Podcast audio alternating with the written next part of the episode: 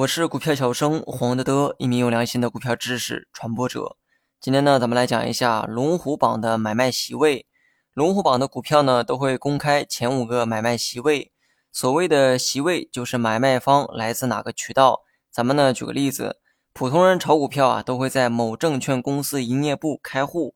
你平时交易股票的时候呢，就会通过该证券营业部传输买卖指令。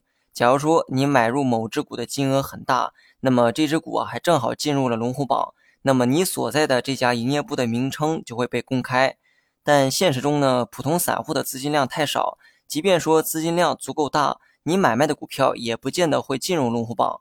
不过呢，有这么一票人哈，严格来讲，他们呢也是散户，但是资金量却很大。也许啊，这些人呢是个人，但也许呢是团队作战，手法呢主要是以玩短线为主。这些人呢被称为是游资，游资呢跟我们一样，炒股呢也需要通过证券公司营业部进行买卖。所以呢，当他们买卖的股票进入龙虎榜的时候，对应的证券营业部名称就会被公开。我呢在节目的下方啊放了一张图片，大家呢可以点开文稿去查看。图中的前三个都是某证券营业部的名称，前两个营业部下面写着“一线游资”四个字。那么这个说明呢，前两家背后的买卖方呢是游资。比如说，第一家证券营业部的名称是东方财富证券拉萨东环路第二证券营业部，说明该游资呢是通过这家营业部啊进行买卖股票。由于交易的股票进入了龙虎榜，所以它所在的营业部名称也被公开。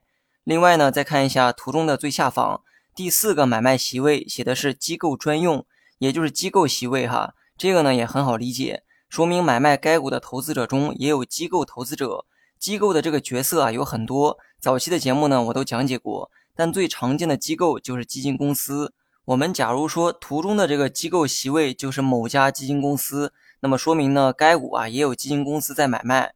综上所述，龙虎榜的买卖席位呢一般就两种，要么呢是证券营业部，要么就是机构。如果是某证券营业部，那么背后多半是游资在交易，他们呢主要是以玩短线为主。如果是某些名气比较大的游资，营业部的下面还会写上该游资的名称，或者是一线游资等这样的标识。如果写的是机构席位，说明投资者主要是社保、基金、保险等机构，他们的风格呢主要是以长线为主。那么除了这些啊，虽然呢也有其他的买卖席位，但由于比较少见哈，我就不做单独的讲解，怕大家理解混淆。好了，本期节目就到这里，详细内容你也可以在节目下方查看文字稿件。Thank you.